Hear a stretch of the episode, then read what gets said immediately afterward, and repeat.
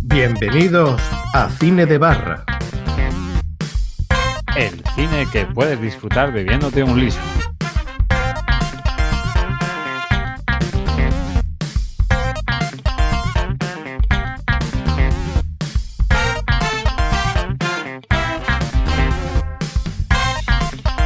Hola a todos y bienvenidos una vez más a vuestro podcast favorito, Cine de Barra.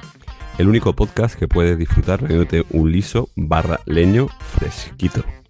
Fresquito, que ya está la gota fría aquí encima y está haciendo un poquito más de fresquibiri.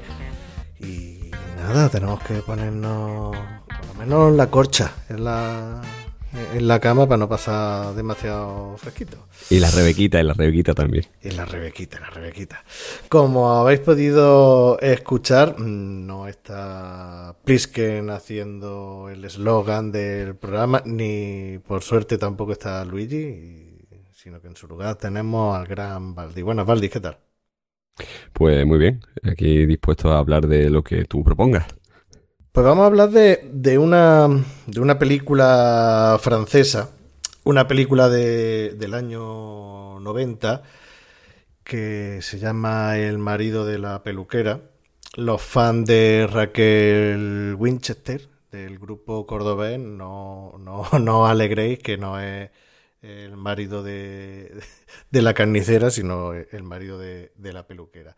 Y antes de, antes de entrar a, a hablar un poquito y analizar esta película, eh, yo quería comentaros el, el porqué de, de este programa. Eh, la verdad es que eh, debido a, un- a una persona muy cercana a mí, pues conocí, más que conocí, empecé a, apreciar y a escuchar un poquito más, incluso a ir a sus conciertos, a Pedro Guerra.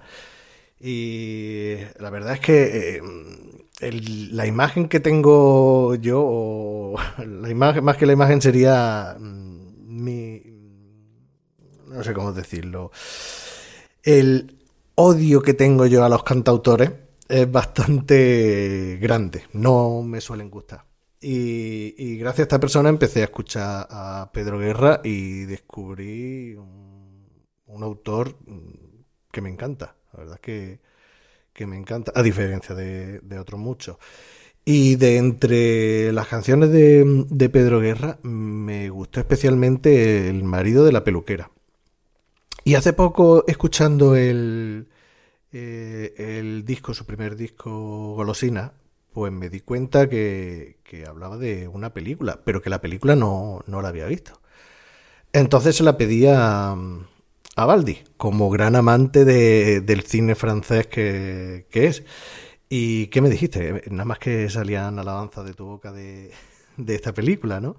Eh, sí, es una película que me gusta bastante. En, en general, eh, el director Patrice Lecon me, me gusta, me parece un tío interesante, que tiene cosas muy originales que, que decir. eh, tiene, luego hablaremos de la película, pero tiene cosas que me parecen muy bien hechas y, tiene un punto, un sentido del humor eh, que no sé yo hoy día si mm, podría tener esa libertad que, que tenía en los años 90 para, para hacerlo.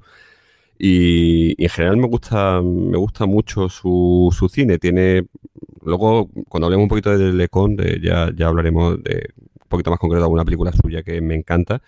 Pero El marido de la peluquera es una película bonita, me parece, aunque tiene sus cosas también eh, un poco trágicas, pero eh, me parece una película muy bonita, tanto en la estética como en el propio mensaje de la película, que te deja un regusto un tanto agridulce en, en la boca, pero Lecon me, me gusta mucho y la película me, me gustó. Me preguntaste, ¿has visto la película? Y te dije, pues sí, que me, la, la he visto, me gustaba y que además la tenía en, en DVD, te, te dejé, te presté el DVD.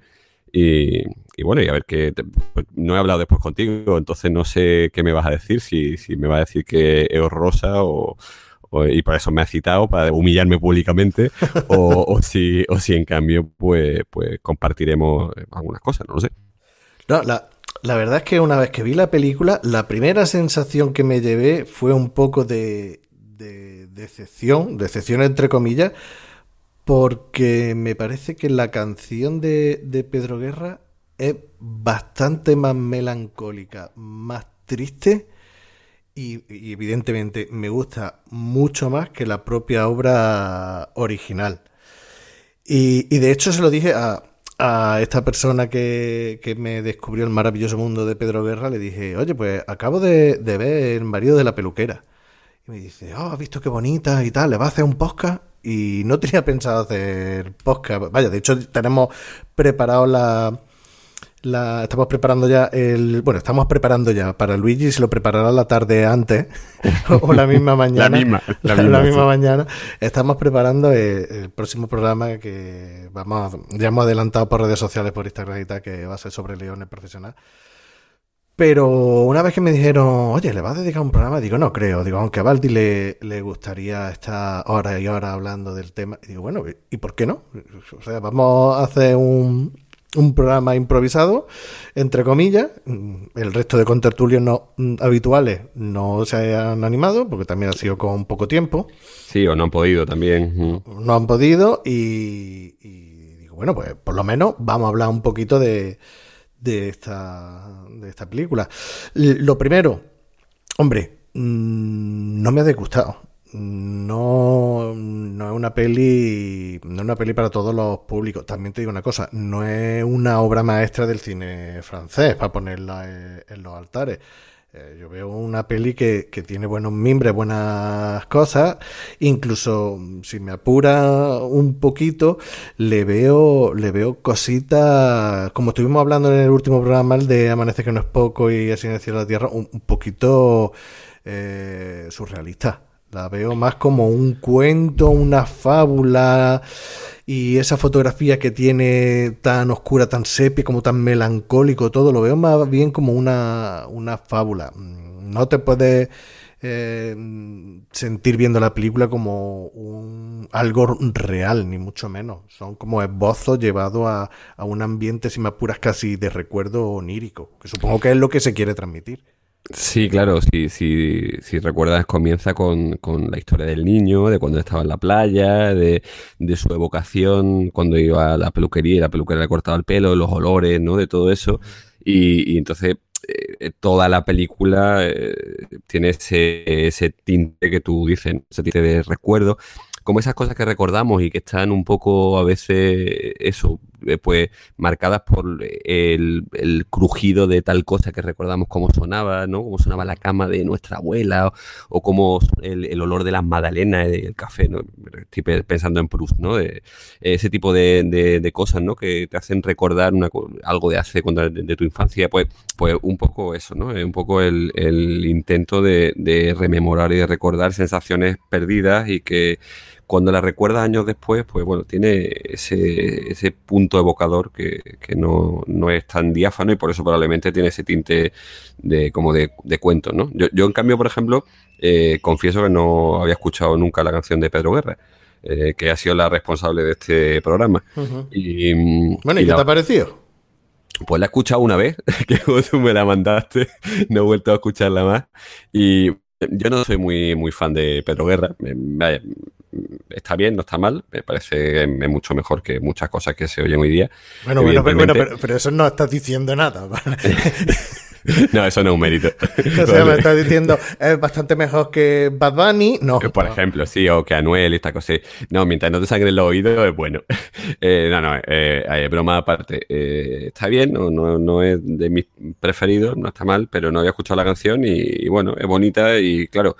En tu caso, tú, a ti te había hecho spoiler ya Pedro Guerra, ¿no? Me imagino. Claro, es, una cosa que le voy a decir a los oyentes. Bueno, partiendo de la base que todos los programas que, que hacemos en cine de barra hacemos spoiler, salvo a lo mejor algo súper puntual. Mira, estoy recordando en la primera película, el primer programa de viaje en el tiempo, que avisamos eh, en una película que mm, ahí, a partir de ahí hacíamos spoiler, porque era una peli que no era muy conocida y era relativamente nueva.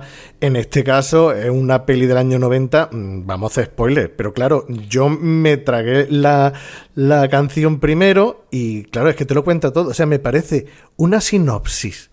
O sea, una manera, es que ni siquiera sinopsis, una manera de contarte toda la película tan bonita y, y, y, y no sé, Sí, pero el cabrón te jode la película, ¿eh? Si no la has visto. porque, porque escucha la canción y claro, ya te espera lo que va a pasar, que no lo sabías previamente si no habías escuchado la canción. Pero, pero bueno, al margen de, eso, la canción es bonita, está bien. Como tú dices, que consigue en, muy poco tiempo hacer una sinopsis perfecta de la, de la película y, bueno, es meritoria, está bien la, la, canción. Bueno, antes de, mm, de, hablar un poquito de la sinopsis de la película y, de qué va, pues vamos a hablar de, los aspectos técnicos y, y, actores y demás. Es una película, como, como he dicho, de, del año 90, o sea que, que ya tiene ya tiene su añito. Que es bastante corta, son, me parece que son eh, una hora y 22 minutos o, una hora y 20, sobre 80 minutitos, una cosa, una cosa así. De, del director Patrice Lecon. Y bueno, tú que eres experto aquí en, la lengua francesa, por no decir el francés, ya me corregirá como corrige Luigi con el inglés. Eh, bueno, música de Michael Neyman, eh, ese, no hay problema para no, francés, ¿no? En, ese no, ese no. Y la fotografía que, que sí creo, dentro de que no es mm, espectacular, vamos a ver, no es que no sea espectacular, sino que no, mm, no la voy a comparar, por ejemplo, con lo de una, película cualquiera de Denis Villeneuve, ¿no? que es espectacular la fotografía, que se te queda la boca abierta de, de esas imágenes que tiene, pero la, la fotografía mm, es importante porque lo que, lo que he comentado antes, que le da ese aire como rancio antiguo de recuerdo sepia, es de, Eduardo Serra. Y luego de reparto los dos... Que es portugués, o sea que no hace falta un poco decirlo en francés, ¿no? Eduardo Serra. claro. Y, pues ya ves tú, ahora viene el único francés, entonces, aparte de Patrick Lecon, porque está el señor Juan Roquefort, ¿no? Jean... Eh, ¿Cómo es? Jan Rockford, y la italiana Ana Galiena, que, ahí fue cuando pegó el eh, pelotazo con sus 36 añitos que tenía cuando hizo la, la película. Sí. Bueno, una película que eh, fue nominada a varios premios BAFTA y varios premios César.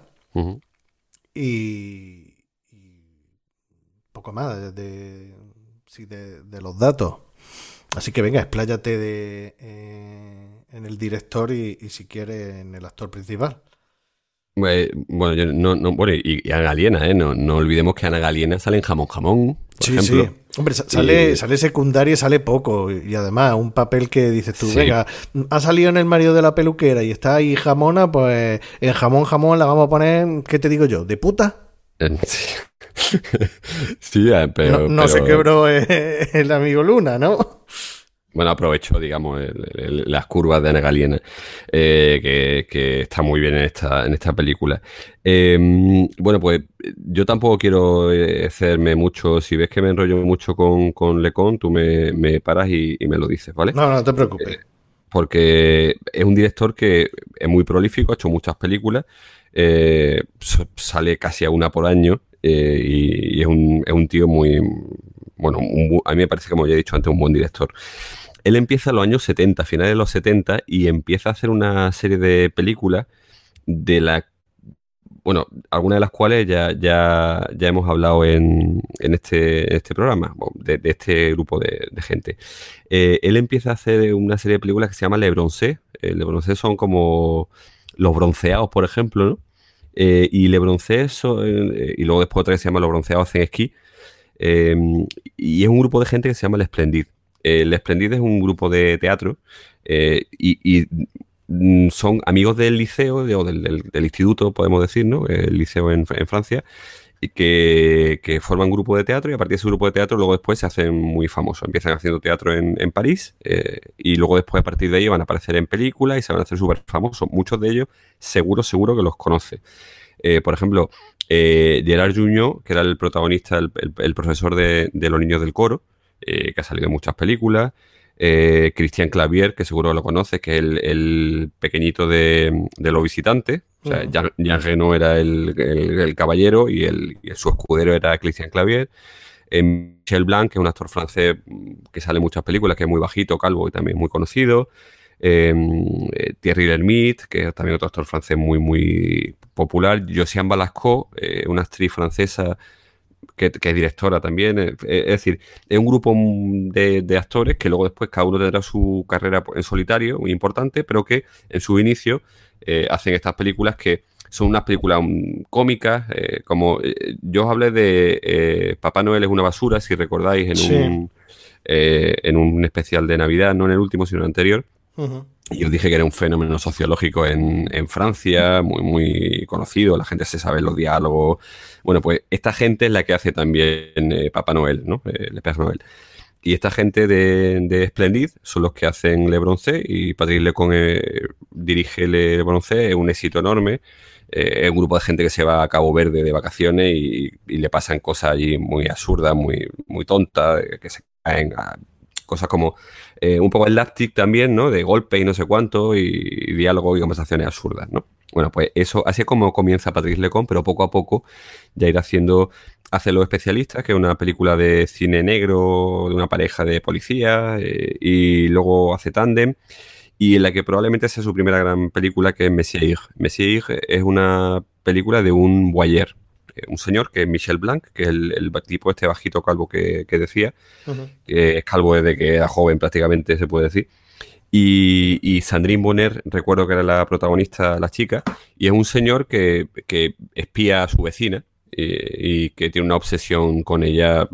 Bueno, Sandrine Bonner era una chica joven y, es una película un poquito, tiene un punto enfermizo, eh, pero igual también tiene una música así... Eh, también es del mismo compositor, ¿no? También de... Sí, es de Michael Nyman, sí, sí. si no recuerdo mal, es de Michael Nyman. Eh, y entonces, pues, eso tiene esa película, digamos, es la que realmente eh, supone el, primer gran éxito de, de Lecon. El primer gran éxito, podríamos decir, de calidad, porque Le Bronce fue un enorme éxito en el cine, que llevó mucha gente a ver la película y tal, y la segunda parte también, ¿no? Eh, que era en una pista de, esquí, una estación de esquí, pero, pero película buena como tal, eh, Messier es la, la, primera película de este, digamos, de este calibre. Eh, que, creo, o sea, ahora me podrá, me podrá decir si es verdad o no, pero creo que, que es de, de un escritor francés que hace novelas de de, intriga, de, misterio, de asesinato, ¿no? ¿Está, ¿No está basado el personaje? Eh, pues no sabría decirte. Eso sí, tú estás mejor informado que yo, porque no, no recuerdo si está basado en, una novela de algún. ¿De, de Georges Simenon? Eh, bueno, George Simenon es el autor de, el, padre de Magret. Magret es uno de los grandes detectives privados, detectives de la, novela francesa, ¿no? Es como el Sherlock Holmes eh, francés. Claro, eso será el personaje, George Simenon, claro. Y, y Patrick de Wolf, no sé. Pues, pues no lo sé, pero a mí no me suena que Magret sea, tenga algo que ver con, la película esta, con Messier, porque Messier era un era un, señor.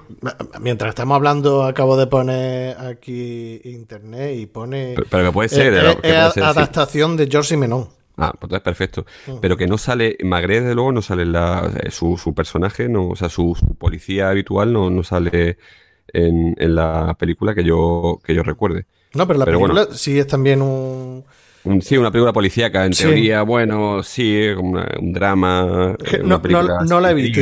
Y, tal y como me lo estabas contando, digo, coño, esto la ventana en discreta. Mm, bueno, pero no se ve un crimen a través de, ella, ¿no? Eh, en realidad él se enamora de su vecina, eh, que la observa. sí que es verdad que hay, un, hay una investigación, hay una muerte y tal, pero, mm, pero bueno, y entonces él es sospechoso, lógicamente. Pero bueno, no, te digo nada por si la quieres la quiere ver. a mí me, gustó. Eh, tiene un tempo lento también, un poco como El marido de la peluquera, que tampoco es que sea una película muy dinámica, ¿no? Sino que se toma su tiempo en algunas cosas. Y, entonces esa, esa, película fue su primer gran, su primer gran éxito. Eh, después justo, esa película es del año 89, un año antes del marido de la peluquera, luego viene el marido de la peluquera. Ya es donde pega el pelotazo. Sí, el, marido de la peluquera, porque Messier es un gran éxito Francia, pero el marido de la peluquera es un éxito europeo. Estuvo nominada incluso a los premios europeos de cine como mejor película eh, y tiene un éxito bastante importante. También con el apoyo de la música de Michael Nyman, que comienza también, se está haciendo cada vez más, más famoso con las películas que hace para Greenaway. Eh, su música también tiene un cierto impacto. Y, entonces, bueno, pues esa película, El marido de la peluquera, es la que le da el internacional. Em, y luego después tiene, eh, como película individual, porque participa en una película colectiva, eh, está Tango, que es del año 1993. Eh, Tango se llama en España La maté porque era mía, que es un título infame. Toma traducción. Sí, sí, sí, es horroroso, es horroroso el título. Pero bueno, quiere decir, en cierta forma, es un, es un marido que eh, su mujer es, enfermera en, Médicos Sin Fronteras y su mujer le, engaña. Eh, y entonces él se mosquea y busca a una persona para que mate a su mujer. Busca una persona... Toma spoiler en el título.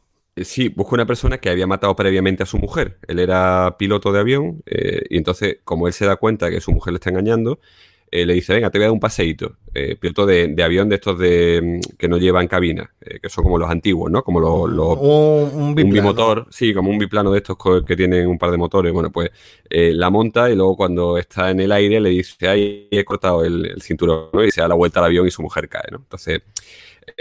aparentemente se vende como un accidente, pero él sabe que, el protagonista sabe que en realidad no ha sido un accidente, entonces lo convence para que mate a su mujer y, y le hace chantaje. Le dice, si no matas a mi mujer, eh, yo voy a denunciarte porque sé que lo tuyo fue un asesinato. Entonces, algo así aparece también eh, Philippe Noiré, que es uno de los grandes actores franceses, también eh, como juez, que también está metido un poco en el ajo. Y, la película, yo recomiendo, sinceramente, si hay que ver alguna de, de, Le Conte, esta es una de las que hay que ver. Eh, porque me parece una película que tiene un humor negro muy, muy desarrollado porque... por una parte es, de un marido que quiere matar a su mujer, lo cual hoy día sería hace una película, es una película con un toque, un punto muy, muy misógino. Eh, pero no misógino en el sentido de la palabra en el que lo podemos entender, sino misógino en el sentido caricaturesco de la misoginia. Porque en realidad se está riendo también de los que son misóginos, de los que son los que son misóginos. Eh, y entonces caricaturiza un poco ese tipo de comportamiento de, los hombres que pueden llegar a ser muy, muy tontos por, su, por su actitud y por su, su escaso cerebro, eh, por, por, el odio hacia las mujeres, ¿no? Entonces, eh, pero es verdad que hoy día tuve esa película y seguro, seguro que habría asociaciones de mujeres, que habría mm, en Twitter se incendiaría, eh, que habría mucha gente que, diría, esto, esto es inaudito, esto no se puede permitir, esto hay que quemar al director, y, porque se lo tomarían en el sentido muy literal de la película, que no es el sentido en el que, en el que debe tomarse, sino al contrario. Eh, y luego después hay un tango maravilloso que, está en toda la película sonando. Es decir, a, mí, por eso se llama Tango, la película, ¿no? El título de la, de la película. Eh, que el, el, título del tango habla de las mujeres, ¿no? Y, en fin.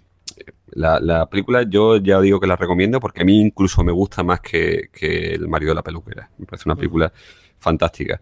De hecho, te, dije que verla, la también en DVD, te la puedo te la recomiendo que la veas. Me dijiste, bueno, ya, ya tenía de momento bastante, ¿no? De, sí, ya tenía, ya, tenía bastante de Lecon, del amigo. Bueno, eh, eh, es, un, es una película distinta, muy distinta al Mario de la Peluquera. La siguiente que hace es el perfume de Ivonne, que el perfume de Ivonne me parece una película un poquito floja. Eh, parece que mm, eh, el perfume de Ivonne se parece mucho al marido de la peluquera, ¿no? Es una película en la que él habla de su fascinación por la belleza femenina, eh, su fascinación por, por, la, por la actriz protagonista, que es Sandra Mayani, que es una actriz que tampoco hizo gran cosa, es bastante mala aquí entre nosotros, ya que no nos escucha prácticamente nadie. Es una actriz mala, muy, muy no voy a decir neumática, como hemos dicho en alguna ocasión, pero sí que es una actriz que diríamos eh, rotunda, ¿no? Tiene así... Eh, Bueno, eh, sí, exacto, ¿no? Eh, lo que antes se decía jamona, ¿no? Que me parece una expresión muy fea, pero bueno, para que no entendamos. y, Jean-Pierre Mariel es también el protagonista masculino, que es también uno de los grandes actores franceses. Y, la película, bueno. Pues, pues, es muy guapa, ¿eh? Sí, sí, no, no, sí, no digo, yo no digo no sea guapa. Eh, me parece... con los ojos claros. Sí, sí, es una actriz. Te has puesto a buscarla, ¿no? Claro, claro. Has, has dicho, Te he dicho jamona y ya has dicho. A ver. Has, dicho turgente. Bueno, he dicho yo turgente. Digo, turgente. Ya solo falta que sea. Colectiva, ¿no? ¿Cómo era? comunal. Eso comunal, eso comunal. Bueno, no, la, la, película mm, mm, no está mal, la fotografía está bien, la música y tal, pero me parece que le falta un poquito de, de guion, le falta contenido, es una película muy plana, a mi juicio. Eh, es parecida al marido de la peluquera en cuanto a su estética y, pero como espectador la verdad es que no, no, no te llena. Es eh, una película un poquito aburrida, quizás, ¿no? Pero habla de eso, de la fascinación nuevamente del director por, por, por este tipo de, belleza y por este tipo de... Em, y después hizo eh, Ridicule, eh, porque luego hizo hace una parte de Lumière y compañía, que es una película colectiva también de distintos autores, eh, celebrando el, el, aniversario del nacimiento del cine. Eh, hizo Ridicule o Ridicule. Ridicule. En el mismo año también me aparece Cómicos en Apuros. Eh, Cómicos en apuros no la he visto. Sí, de... Eso es Le, Grand... Ah, tú dices Le Grand Dick. Eh, sí. Sí, vale, sí, Le Grand Dick es una, es una película sobre tres... Eh, los, precisamente los tres grandes actores que, he comentado. Sale Jean Roquefort, sale Philippe Noiret y sale Jean-Pierre Mariel. Son, son además tres actores fantásticos, maravillosos, ¿no? que son muy amigos de LeConte, amigos personales y suelen aparecer en muchas de sus películas. Y para mí son tres de los grandes, bueno, para mí no, eh, para mí, para, eh, para el cine francés, para los críticos, son tres de los grandes, grandes, grandes actores eh, franceses de todos los tiempos. mucho mejores, por supuesto, que Belmondo, que Delon y que los que son muy famosos, ¿no? que, casualmente, dos años después, en el 98, hace una película con ellos y con Vanessa Paradis. ¿Has, sí, exactamente. ¿Has visto cómo me esforzaron en decir Vanessa Paradis? Tenías que haber dicho Pagadí, porque la S no se pronuncia, pero bueno. Ah, vale, no, yo, es, que, es que soy de, de, de, la EGB y, y no teníamos segundo idioma. era o inglés o francés, yo elegí inglés, por eso. bueno, pues, ¿cómo se llamó? Es verdad, Legrendic se llamó Cómico en Apuro, ¿me has dicho? Sí, Cómico en Apuro. Bueno, pues eh, eso es la vida de dos, eh, dos comediantes, bueno, tres, perdón, tres comediantes o tres cómicos ya muy mayores que en, la última etapa de su vida, bueno, pues tienen dificultades porque, bueno, pues porque son, eh, hacen espectáculos y comedia, pero no tienen éxito y hay uno que tiene más éxito que los otros y entonces pues hay envidias y tal y está, eh, es una película, bueno, es una película sobre todo que mantienen los tres grandes directores, porque tampoco es que sea una película sí, supone que es una comedia, pero bueno, sobre todo lo, que, lo que está bien es verlo a los tres. No, luego, luego hablaremos de, de, cómo juega con los distintos géneros, drama, comedia. Perfecto, pues, pues en, esta película pues ocurre un poco igual, ¿no? Y, me he dejado antes que quería haber hablado sobre, sobre Ridicule. Eh, esa película Ridicule es una película ambientada en, en la corte de Luis XVI en Versalles y es una película eh, eh, que quizá, quizá, si no está uno acostumbrado al cine francés, te puede parecer hasta pedante. Eh, porque hay, juego de, hay mucho juego de palabras, juegan un poco con, con, esos combates dialécticos que se producían en, para ver quién era más ingenioso en, la corte de, Luis XVI, ¿no? entre, los cardenales, entre los nobles, entre, no sé, de tratar de demostrar quién era mejor en la oratoria, en la retórica. Y, hay también una historia de amor por medio con, con Judy Godrèche, eh, también sale Jean Roquefort. Eh, sí, estoy viendo que, tiene que ser uno de sus actores fetiches porque la mayoría de las películas de peli, sí. Sí, sí, es que a mí, a mí personalmente también, aparte de que fuera muy amigo de él, eran amigos personales, eran amigos casi colegas, eh, pues a mí me parece también un actor, aunque lo ve en esta película y dice, parece inexpresivo, pero, pero a mí Jan Rockford me parece un, actor fantástico, me parece muy, muy, muy bueno. Y mm, entonces, Ridicule, bueno, pues también es una película bastante destacada de, de LeConte y no tuvo éxito eh, pues por ese toque aparentemente pedante que tiene las películas de época, donde se habla mucho, y, pero es una película que tiene que es meritoria. Eh, al año siguiente hizo una oportunidad sobre dos que no la he visto, puedo decir, y luego hizo La chica del puente. La chica del puente es la que tú decías, donde, donde sale eh, Vanessa Pagadí. Sí, no, eh, en, uno de dos, es que claro, la traducción, la traducción en francés sí veo que es chance de, Mm, un chance de, sí, sí, que de oportunidad y, y en español eh, le pusieron uno de dos. Esa es con Jean-Paul Belmondo, Alain Delon y, y Vanessa Paradis. Y al año siguiente también, bueno, el año siguiente, sí, eso fue en el 98, en el 99, también repitió con, Con Vanessa Pagadí, claro, Vanessa la chica del Paradis en puente. La chica del puente. Claro, con, con Daniel O'Teil, que es otro también otro grande de no de la misma generación que los tres que hemos comentado antes, él es un poco más joven, pero también un gran, un gran actor francés, eh, que además fue presidente de la Academia de Actores. eh, y, es una película también, eh, es como una especie de drama también, ¿no? Un tío que se encuentra una, una chica, pues se llama la chica del puente, ¿no? Una chica como eh, triste que está a punto de tirarse del puente. Y, y bueno, y la relación que tiene, que tiene él con, eh, con, con esa chica desconocida que ah, tiene problemas pues, mentales o sentimentales, ¿no? Y entonces, bueno, pues eh, también es una película que está, que está muy bien, ¿no? La fotografía además juega un poco con los claroscuros, con el blanco y negro, es en color, pero a veces tiene unos toques sepia. Eh, a mí también me parece no una de las sus grandes películas, pero también una película eh, interesante. Y el año siguiente hace otra de las que supone un éxito internacional, hace La huida de Saint-Pierre. No sé si tú has visto esa. No, no, yo te digo que no. No has visto nada de eh, Lecon. no, he visto poco, por no decir eh, nada más Nada. que una. Bueno, pues es un director muy conocido en España. Ha hecho muchas de sus películas. De hecho, eh, por ejemplo, la- El perfume de Ivonne, recuerdo haberla ido a ver al cine. O El marido de la peluquera fui a verla al cine. Y El perfume de Ivonne también se estrenó al cine, siendo una película peor. Eh, la viuda de Saint-Pierre también tuvo, tuvo cierto Lo que estoy éxito. viendo, lo que estoy viendo y me está molando un montón de la Que sale- de San Pierre es que Sale sale, Kusturica, Eh, exacta- exactamente, que sale Emir Kusturica. Sí, además hace de, bueno, hace de asesino eh, Emir Kusturica en, en la película. Es una historia que está ambientada en, en Saint-Pierre y Miquelon. Saint-Pierre y Miquelon es una isla de, de ultramar francesa, eh, cerca de la costa canadiense. Es un sitio que imagínate, porque está ambientada en el siglo XIX, un sitio muy inhóspito, muy chungo, chunguísimo.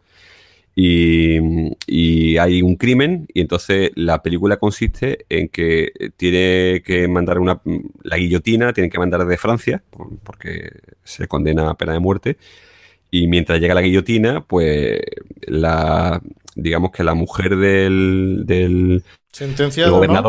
Ah, sí, la mujer del gobernador, que es Juliette Binoche, eh, establece una cierta relación con, con- con el que está condenado a muerte, que, que es Kusturica.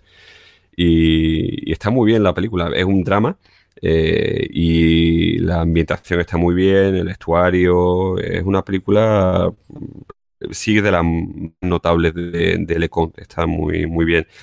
Eh, la música también, la recuerdo, también está muy bien, ahora mismo no recuerdo eh, Anda, quién- mira, mira, mm, vamos a preguntárselo al oráculo de, Se va a preguntar a Google, ¿no? de Google, ¿no? Mira, la música es de Pascal Esteve. Esteve. Pues- no sé. Pues. Pascal Esteve. Pascal con- Esteve, será Pascal, ¿no? pero con tilde en la E. Ah, pues será, será un hijo de un español que. Sí, pero la, la tilde en la segunda E, pero la tilde para el otro lado. Sí, eso es el acento hacia atrás, ¿no? El acento inverso.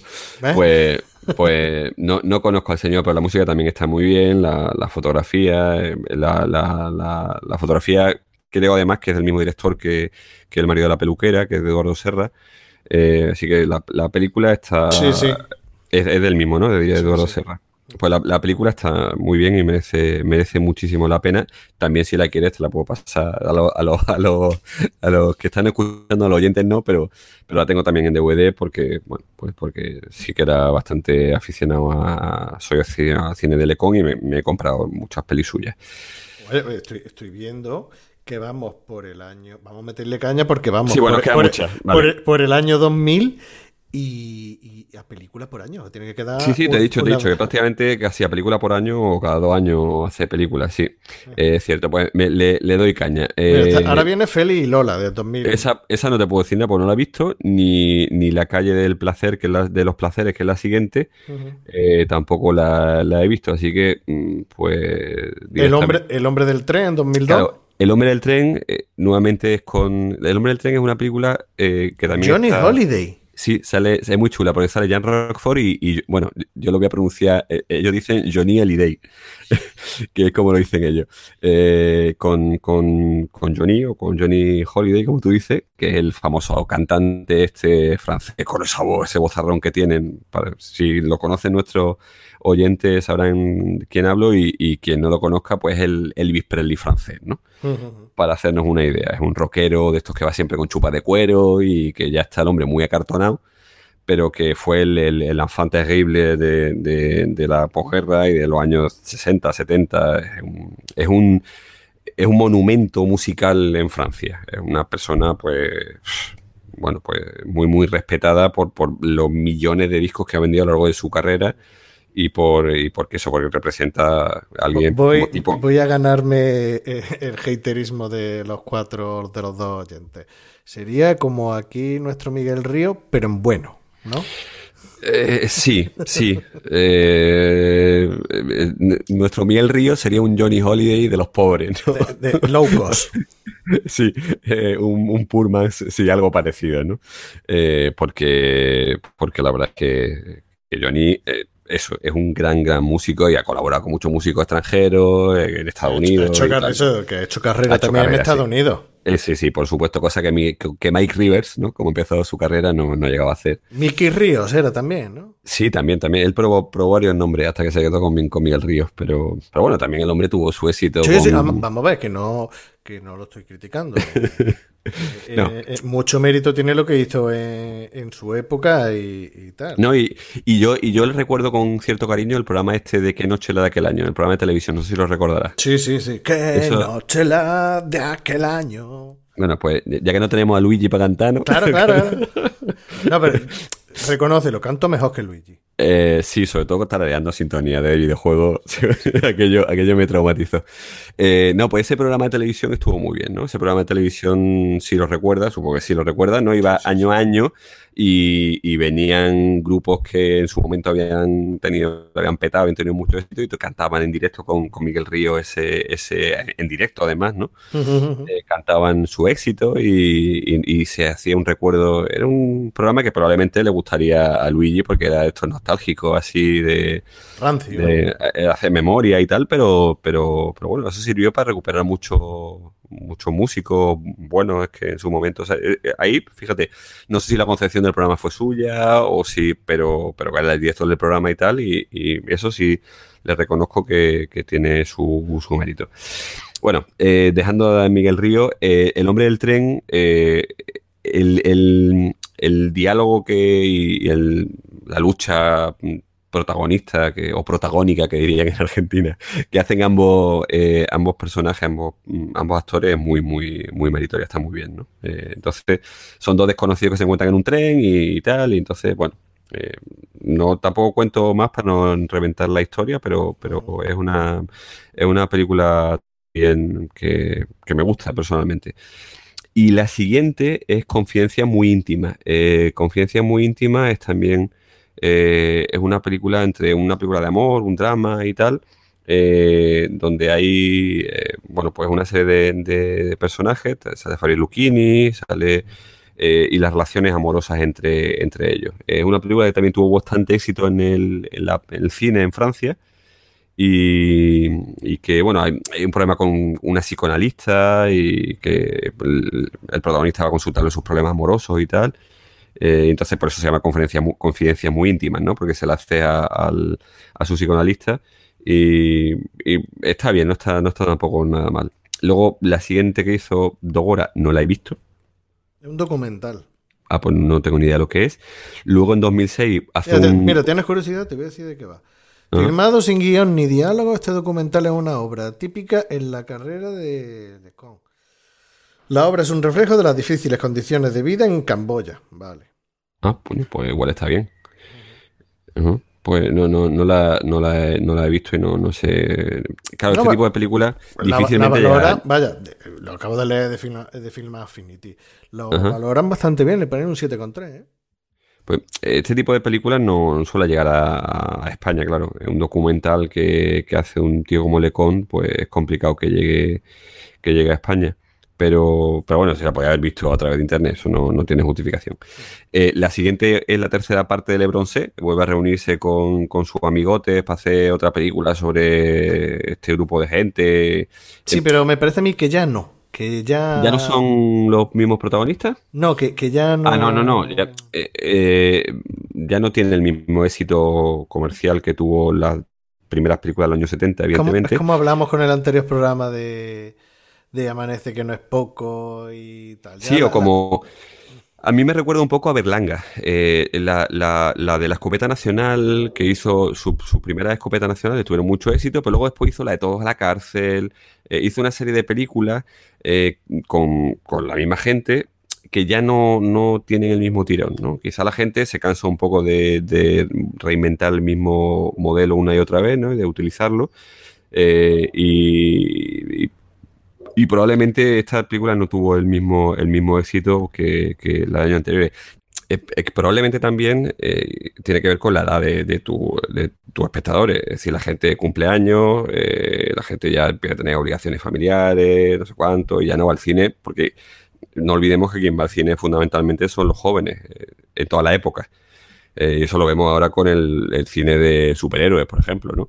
No- Eh, eh, eh, eh, Mira, a veces te pones de un faltón. Y es que está, que me gusta provocar. me gusta, me gusta. Si, si me dices, bueno, mira, No, que ver. tampoco, si me hubieras dicho el remake que han hecho ahora, entre comillas, de, de verdad, que tampoco es de verdad porque es todo animación, aunque sea animación realista, no de dibujitos, del Rey León, si- me dices eso, Claro, es que, no me que deja tampoco, terminar. porque, porque la gente mm, se acuerda de Rey León de pequeñito y va a verla. Pero lo de superhéroes, pero si la mayoría de, de los fans de, de las pelis de superhéroes son, friki. son los No, frikis antiguos. No, no, me va a perdonar. Eh, te- Termino mi, termino mi, mi- mi argumento. No, no me salte cuando digo superhéroe, ya que veo un resorte ahí. No, eh, eh, quien, eh, quien mueve la, la. Además, solo tienes que ver las superproducciones. los estudios lo hacen o películas infantiles, películas de animación, Pixar, Disney y tal, o películas de superhéroes. Eh, o de catástrofes, este tipo de cosas. Mira, Fast and las que llevan te lo compro, la- Fast and Furious. por ejemplo, ¿no? Y, y- y- y todas las películas de eso, de, de- de- de la Marvel, de no sé cuánto, de DC, yo- cosa que yo no ni conozco, pero lo digo porque me suenan los nombres, ¿no? Todo este tipo de cosas de, que yo me enteré que había una que se llama Ragnarok y digo, ah, mira, qué curiosidad, como, como, como en la mitología escandinava. Eh, claro. porque hay un superhéroe que se llama Thor, ¿no? bueno, pues pues eh, los que van a, ahí son, son chavales, es la chavalería. Que sí, que también un porcentaje importante de frikis, pero los frikis también van cumpliendo años, se van haciendo mayor van y, y- y ya no van tanto al cine como van antes. Los que realmente pueden ir al cine son los jóvenes. Quizá ahora igual mm, veamos un proceso en el que vaya perdiéndose el número de espectadores porque con Netflix, HBO y con las plataformas eh, igual la cosa, la dinámica cambia, ¿no? Pero, pero los que de toda la vida han ido al cine han sido los jóvenes. Eh, eh, al cine me refiero de forma masiva, no a la filmoteca a ver la película de un directo húngaro, eh, no. Mm, Me refiero a ese tipo de cosas. No me diga, no, pero es que lo, en Calle Alcazavilla, en, en el Albeni, no. Las películas en versión original, ahí sí van los frikis. Pero son otros frikis distintos, Sí. no son los mismos. Entonces, probablemente, y, y ya retomo esto y, y dejo enrollarme, probablemente en la tercera parte de Bronce que, se hace ya en esta época tan tardía, en el año 2006, pues no fue ese éxito, pues porque eso, porque ya habían pasado 30 años de la primera. Y, claro, y los espectadores pues envejecen y ya pues, seguramente tendrían hasta nietos. Eh, y la última, pues desde, desde la última que te dije, conferencia, conferencia muy íntima, no he visto. Luego han hecho Mi Mejor Amigo en el 2006, eh, La Guerra de, de las Señoritas en el 2008. eh, Guer- Guerra de Mises. O sea, eso tiene Joder, una sí. pinta de ser un peliculote. No, no- no sé, no tengo ni la menor idea. Estoy viendo el título, ¿eh? porque no sé ni de qué va. O sea, fíjate, yo en este caso he hecho un Bercotti y ni me he preparado la filmografía. Estoy con la, la lista delante y hablando de cada una de ellas, de memoria. Eh, pero no, no sé ni. Ahora que estoy viendo, sale Benoit Polvedor, que es un actor belga. Eh, y, y poco más, no conozco. eh, Es una comedia. Esto tiene que tiene pinta de ser película alimenticia como decía Buñuel, tiene pinta de ser que el hombre ya necesita comer y, y, pff, No, y, y si es lo que hace. Si te fijas de, de ahí para adelante. Sí, No, no he tenido nada de éxito, sí. No sé, la última película, la última es una hora de tranquilidad y, y también, uy, sale Rosy de Palma. Sale Cristian Clavier, que es el chiquitín que dijimos de, los de los visitantes, sale Rosy de Palma y pff, eh, una comedia también. eh, En bueno, español le, le pusieron el nombre de No Molestar. pues, pues en francés es una hora de tranquilidad. Eh, en fin, eh, ya también está mayor, ¿eh? Leconte. eh, no sé. Bueno, como qué- curiosidad, sí, porque, hombre, está eh, Bois Lamer, que es- Ya tiene ese. Ujú. no Sí, no, no sé ni, idea, pero, ni pero cuál es. como, como curiosidad, en el 2012 Hizo una animación, ¿no? Hizo una animación. Ujú. Tampoco tengo, tampoco tengo ni idea de ni ninguna información al, al respecto. Como, como ven, no, eso no me lo he preparado. Me, me podía deducir esa parte del salario. Eh, pero, pero que ya está el hombre, ya tiene 71 años eh, y, y no es Manuel de Oliveira, eh, que estuvo dirigiendo hasta los 100 años el hombre, hasta que se murió. Y, y O- bueno, o, pues, o Clint Eastwood. o Clint Eastwood, que también está ya mayor, sí, también. Cada vez que te saca una película, te saca un. Iba a decir un peliculote, pero. mm, Sí, un peliculote. Te saca una muy, muy buena película. Yo no he visto la última, no te puedo decir. no ¿La de la mula? la- ¿No Esa, la mula. No, yo sigo con mi mula de, de la, la que le tengo mucho cariño, la de la descarga de. No, no he visto, no he visto la de la de ebook, pero bueno, las críticas dicen que está bien, que tampoco es una No, película, pero que está Si, bien. si tú te ves cualquier película de la última, de la última o todas, de Clint Eastwood, tú sabes, tú sabes lo que te vas a encontrar. O sea, no a nivel visual no te va a encontrar nada, va a ser todo muy, muy, muy correcto, todo muy bien Claro, llevado, mucho oficio, sin, mucho sin oficio. artificio, todo muy bien rodado. Yo siempre digo, eh, una película que me gustaría hacer algún día, porque para mí, eh, quitando las películas del Spaghetti Western, para mí es mi western preferido, que es Sin Perdón. Y tú ves Mm. Sin Perdón y dices tú, es que se nota que Clint Eastwood ha hecho 2000 películas del oeste y sabe mm, lo que son las cosas, que yo me imagino a Sergio Leone y a Clint Eastwood y, y Clint Eastwood decía, bueno, pero mm, ¿cómo va a pegar 23 tiros ahí y no, o de un tiro lo mata y lo deja tieso y sin que se retuerce ni nada? Y luego cuando hizo Sin Perdón se nota, se nota, es esto que le pegan un tiro a uno y no se muere eh, súbitamente, sino que el tío se va a morir, porque en aquella época no había doctores ni la, medicina estaba tan desarrollada y sabes que se va a morir. Un tiro en la barriga se va a morir, pero bueno, no se muere instantáneamente, está ahí el tío sufriendo. Claro. O que se encasquillen las pistolas, que ni- ninguna película del oeste se encasquilla las pistolas. Eso no pasa, no, ni que se le resbala eh, a la hora de cogerla y se, no, no, ese tipo de cosas no suele pasar, ¿no? Claro, en, la- eh, en Sin Perdón, por ejemplo, se ve todo eso. Eh, se Mm. nota que un tío que, que cuando estaba rodando decía esto. no, esto no". Claro, pero es que el, el, el western y el género de western así que, que hizo Clint Eastwood, eh, y o que hacía Leone, eh, bueno, pues eh, eh, recrea un poquito la realidad. No llega a ser cine de superhéroes, pero es un cine muy, sabes que tú sabes que la realidad no, no está, no está reflejada en la película. Que es un tipo de película que, bueno, donde los personajes son pues eso, casi como superhéroes, que, que esa cosa no... Si, si vamos, por ejemplo, a los registros, yo como, como historiador, si vamos a los registros de los grandes pistoleros de... Pues en realidad esa gente mató 30 personas, 40 personas, no, no mata a tantas personas y ve una película de Leone y el protagonista te puede matar en la misma película 50 personas. Y eso sabes que no ocurrió realmente, porque, porque las posibilidades de morir que tenía eran, eran grandes, ¿no? Entonces, en fin. Pero bueno, eh, el último año, pues su, su filmografía no, no, ya no es lo que había sido previamente. Pero en líneas generales me parece un director, como digo, muy meritorio, que ha hecho muy, muy buenas películas y que, y que ha hecho muchas películas eh, muy notables. Eh, con lo cual, eh, es, un, es un director muy a tener en cuenta y, y quien se ha aficionado al cine francés, porque es verdad que es un director muy francés, eh, pues le puede, le puede gustar. Habrá quien no le interese, no le gusta el cine francés y diga, "Uf, es que es muy cargante. Lo entiendo perfectamente porque conozco eh, gente a la que le pasa eso, pero a mí que soy muy, muy francófilo, pues me, gusta mucho Lecon. Y si te parece, empezamos la, la peli. Sí, porque de, de, los actores, Ana eh, Galiena ya hemos hablado un que a mí me sorprendió que fuera italiana. Y, y de ya.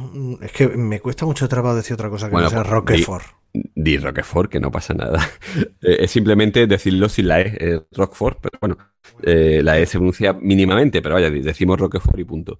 el señor Roquefort, que es del bigotico, mm, ya nada más que nombrando todas las películas que ha salido con Patrice Lecon, luego habrá hecho alguna otra más destacable, ¿no? O su papel más recordado es el del marido de la peluquera.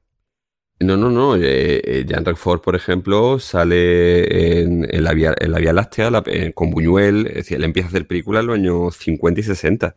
Es un actor con una trayectoria enorme, larguísima. Eh, murió hace un par de años y, murió eh, con 87 años. Y prácticamente estuvo participando en películas hasta el final de su vida ha recibido, bueno, pues multitud de premios por, por sus interpretaciones eh, y, no sé qué película... Es un actor muy francés que ha salido mucho en el cine eh, francés eh, y, lo hemos visto en, multitud de, de, películas. un, actor muy, muy, muy reconocido. Y viendo que salió también esa cosa para mí deleznable de Robert Altman llamada Preta Porte. Sí, bueno, sí, es verdad, salía en Preda Porter. Y, y fue el Don Quijote de, de, Terry Gilliam. No sé si recordarás. Bueno, fue, intentó serlo, ¿no? No sé si al final se, se, como murió y la peli no se terminó y tal. Exacto, fue el de uno de los desastrosos intentos de, de Gilliam. Salía con, con, Johnny Depp, con Vanessa Paradis, por entonces Johnny Depp y Vanessa Paradis eran, eran pareja. Y, entonces de los que participó en... Pero tuvo, mm, eh, eh, por el caballo, tuvo una doble hernia discal y entonces eh, no pudo, vaya, no, no, no pudo participar. ¿Cómo que por el pues caballo? Sí, por, porque, porque durante el rodaje se, se, tuvo un problema con el caballo, se cayó el caballo, él hacía de ah. Don Quijote Ah, y entonces se, provocó una, una, doble hernia discal y, entonces no, no pudo volver a montar a caballo.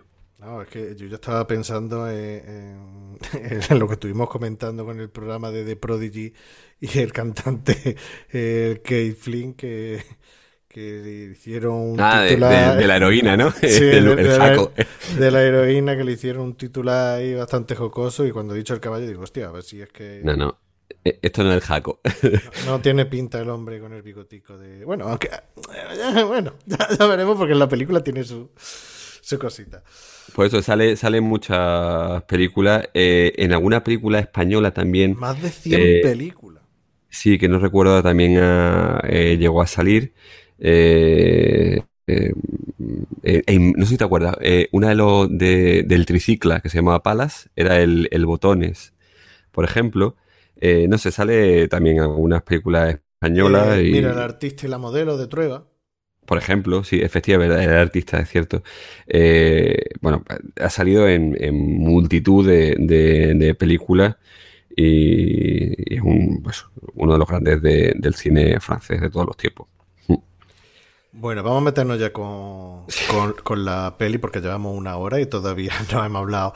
Eh, ¿te, atreves, ¿Te atreves a hacer una peli, o sea, una película, una sinopsis? Una sinopsis. Bueno, lo intentamos, pero para no, está la película, la canción de, Pedro ah, Bueno, mira, pues mira, no, eh, si, si, quieres leo la letra de bueno, si, si, si quieres, lo que tú veas, lo que tú prefieras. Venga, mira, mira, voy a leerla, aunque luego, con un poquito de suerte, en un vinilo de barra meteremos la canción. Mm. Pero eh, la letra de, de, Pedro Guerra, de la canción de Pedro Guerra del marido de la peluquera, te dice, dice, de niño bailaba canciones del moro, el baile venía de dentro y así se inventaba los modos. De niño soñaba olores profundos, las mezclas de espuma, colonia y sudor de unos pechos desnudos. Creció con un sueño y un día le dijo, acabo de verte y ya sé que nací para casarme contigo. Matilde mi vida, Matilde mi estrella, le dijo que si nos casamos Antoine y bailó para ella. Básicamente eso. Es un, un señor, bueno, en este caso un niño, que Ujú. desde chiquitillo pues se pone pitoso con su con su peluquera. Una, una- una mujer bastante eh, turgente. bastante- Turgente, sí. sí, En este caso sí es turgente. Sí, sí, sí. Y, y- y va a la peluquería y se pone pitoso con, con- con los olores los perfumes y tal. Y, y demás que comenta que tiene la peluquera un fuerte olor mm, corporal que a mucha gente le echaría para atrás, pero a él no. Y ahí mientras que le lavaba el pelo, pues le veía el, el escote. Canalillo, ¿no? eh, La, la mamella. Y, que él decía que se quería casar. Que, que, que- y además, de hecho, le pregunta al padre, oye, ¿y tú Sí. de, de, de mayor qué quieres ser? Y dice, yo casarme con una peluquera. Y ya que le- el padre le arrió una hostieja buena, porque pensaba que estaba- le estaba vacilando. Hasta que eso se hace mayor y se busca una, una peluquera, se casa con ella, o sea, le pide matrimonio así como que no quiere la cosa, se casa con ella. Y, y al final, pues, bueno, al final vamos a dejarlo un poquito para, para, Bueno. para hablar. No, básicamente esa es la Sí. sinopsis, ¿no? Sí, fundamentalmente. Pedro eso. Guerra lo dice mucho más bonito que yo. Sí, como, y, y lo canta mejor con musiquilla Sí, y tal. sí, lo canta mejor. Bueno, y la música. Bueno, a mí la canción es que me flipa, pero bueno. Eh, es como decíamos al principio, una película de recuerdos, ¿no? De memorias de infancia y, y cómo esos recuerdos y esas memorias de tu infancia pues se han trasladado, se han hecho tan fuerte en tu personalidad que se han convertido casi en una obsesión, podríamos decir, ¿no? Y en un deseo de- del niño de, de casarse con una peluquera, es como una cosa muy absurda. Y, y- y está muy, bueno, está Un- muy bien porque un es saludo, de- un saludo a, la- a las peluqueras que nos estén escuchando en el programa. porque no he dicho nada he dicho inconveniente. ¿no? casarse con una peluquera es una cosa muy absurda. No, no, no, no, no, que es muy absurdo. No, casarse con una peluquera, no, por favor, no me Ah, malinterprete. es una cosa muy absurdo random. Mantener, ese, mantener esa idea desde la infancia hasta el día de mañana, ¿no? Como quiero casarme con una peluquera, como que eh, sin saber si la peluquera va a ser rubia, morena, guapa, fea, te va a gustar o no te va a gustar, si te vas a enamorar de ella o no, ¿no? Es como. mm, yo además yo quiero ser artista, como decía Concha Velasco a su madre, ya, pero a ver, eh, no es lo mismo que querer casarte con una peluquera. Pero bueno. Eh, a mí, me, me gusta especialmente porque es capaz de, de- Yo no sé si te pasaba a ti, pero cuando yo era pequeño y me llevaban a la peluquería, eh, pues también eh, ese universo, eh, no voy a decirte que fuera como Antoine de niño, eh, yo, por supuesto no llevaba esos bañadores de, hecha- hechos como de crochet, ¿no? De ganchillo que, que llevaban los niños. Eso es muy bueno, esos recuerdos muy buenos. Que, que la madre le hacían eso, a, ella y al hermano le hacía un- unos bañadores para la playa. De, Sí, que pesaban, de, se de llenan- lana, de lana. Con lo que tarda eso en ¿Eran de lana? ¿No eran, no eran de ganchillo? Eran... yo- bueno, sí, Eh, pueden lo- ser de, de pueden ser de las dos cosas, hecha ganchillo Yo de pensaba lana. que era como de... Sí, yo pensaba que era como, como de ganchillo, ¿no? Y, unas y pompones, bolas, además. sí, Eso, que dice que no eran pompones. pompones, que eran cerezas. Sí, sí, es verdad. Y que... Claro, pero... pero... lo- lo- los niños andaban que parecía que se habían dejado el caballo ahí atado en algún lado porque iban como, como evitando los huevos, como si tuvieran colesterol, ¿no? Sí, porque andando. eso haría, haría una rozadura bastante chunga. No, y además que dice, dice, mira, tengo que agradecerle a mi madre que, que me preocupara, que gracias a esto hizo que me preocupara por mis partes nobles. Lo que, lo que no sé si sabe es que la madre de Patrice Lecon eh, confeccionó los bañadores que los actores llevan en la película. Entonces, pues, es que no pueden ser más horrorosos. Pues es que la propia madre de Patrick, o sea, es que eso tiene que ser seguro un, un, un Recuerdo suyo. es un recuerdo suyo porque lo sufrió y lo vivió. Porque, y luego además le dijo a la madre, oye, hazme una- unos bañadores para la película como los que tú me hacías. porque he leído, leí en una, en una entrevista, eh, en una entrevista, en un libro que tiene eh, Patrick Lecon, donde cuenta su, un poco su vida, eh, eso, ¿no? Que, el, los bañadores que se usaron en la película eran lo- los bañadores que, lo había, lo había cosido su madre es profesor para la, la película. Probablemente por los que tuvo él de pequeño ya lo había tirado, ¿no? Se habían estropeado. Bueno, pues lo que quería decirte es que eh, yo no sé si te pasaba a ti, pero a mí sí me pasaba cuando iba a la peluquería y era un niño. eh, bueno, pues el, el universo de, olores todos los botecitos con distintos eh, eh, ungüentos, con colores distintos. No sé, aquello, todo eso me fascinaba mucho. La, Yo en mi caso, alguna vez fui a un peluquero que era un señor, pero otras veces también me llevaron a una peluquería donde había una chica, que era la que... Entonces, el que te lavaba el pelo y ese masaje en la cabeza cuando, estás, cuando eres un adolescente o un preadolescente, es tu único contacto femenino, podríamos decir, con una mujer que no sea tu madre. Eh, bueno, pues todo eso tiene un punto erótico que, aparece reflejado en la película. No sé si a ti te pasaba o esto lo ves como una cosa muy enfermiza, pero... Mira, yo, te voy a decir una relación, pero creo que enfermiza, y de, cine. O sea, yo iba al, peluquero, yo iba a peluquero, no, no era... Bueno, al barbero, no era peluquera. Yo vi, un, creo que era la serie Juncal, pero no me hagas caso, era una serie de Paco Rabar, ¿vale? Mm. Y en esta serie, eh, uno de los protagonistas, o, es que, ya te digo, lo tengo ahí. Ah, de hecho, no, lo no me acordaba de esto hasta ahora que me has preguntado. Eh, uno de los personajes iba a un barbero y con la cuchilla le cortó la oreja sin querer. Ya te digo, creo que fue Juncal, la serie Juncal. Y que estaba el brujo también y, y Paco Rabanne. Sí, Rafael Álvarez. Y entonces yo cuando iba al peluquero, cuando me cogía, cogía la navaja para recortar al lado de la orejilla y los filillos y todo eso, yo me ponía muy tenso. Yo ya iba al peluquero tenso, al barbero tenso, pero cuando cogía la navaja, mm, ya ahí me acojonaba. Entonces yo no tengo especialmente buenos, buenos recuerdos de, del peluquero por culpa de, de la puta serie esta de Junca. Pero no me va a comparar que un peluquero te coja la navaja barbera y te corte a que una chica joven te esté dando en la cabeza, mm, te esté lavando la cabeza, masajeándote con los dedos. Claro, pero es que, cuando uno tiene 14 años, 15 años, mm, no, es, no comparable. Claro, pero, es que yo iba al barbero, yo no, no tenía ahí un incentivo de de mamellas ahí al lado. Claro, el roce, el, roce que te hacía también, claro, todo eso. Mm, yo lo puedo llegar a entender, pero claro, no, no lo, no lo, viviste. bueno, pues yo sí que yo sí que entiendo a Antoine, por lo menos eh, es Antoine niño que tiene eh, esos inicios, digamos, en el erotismo gracias al contacto con la peluquera que, aparece en la película. Entonces, eso me, parece muy lógico. Lo que pasa es que se le muere, ¿no? En la película, la peluquera. Bueno, la peluquera. Mm, la peluquera se suicida. Por eso parece que se le muere, digo. Sí, de, hecho, la peluquera. Mm, eso es un tema que, quería hablar porque queda en el aire. Queda en el aire. Ya al principio dice que. Que eh, bueno, era soltera, pero que posiblemente tuviera mucho amante. O dice algo así como que le visitaban mucho los hombres y tal. Y de repente, bueno, ella tiene su perrete, un perrete chico ahí, y un día va él a, la peluquería y se encuentra que él cree que la mujer está dormida, pero no, el perrete empieza a lamerle y la mujer se cae, creo que era en el sofá, y se cae y estaba, estaba Mortimer. claro, parece que, Bueno, parece no, fue un suicidio. Parece, no sé si que tuvo un mal, mal de amores, que como no te lo explican, no... Mm. No se sabe, pero lo deja ahí. Ya el hecho de que te comente que estaba soltera, pero que tenía mm, muchas relaciones y tal, parece que, se suicidó en parte por eso, porque ya era un poquito mayor.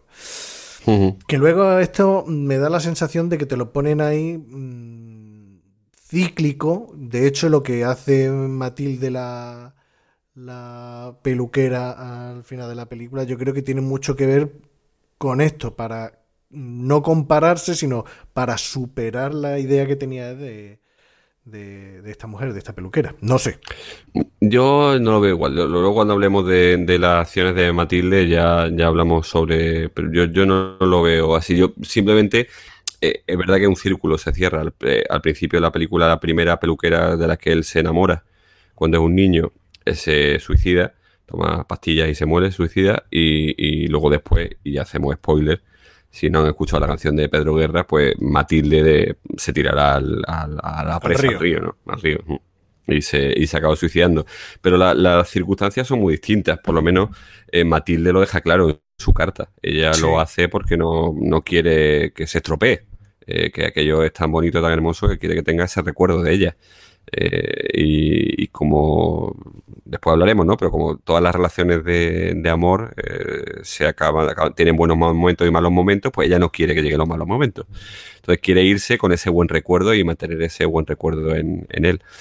Pero vaya, lo que sin duda tiene toda la pinta es que Matilde eh, tiene un trastorno bipolar bastante importante.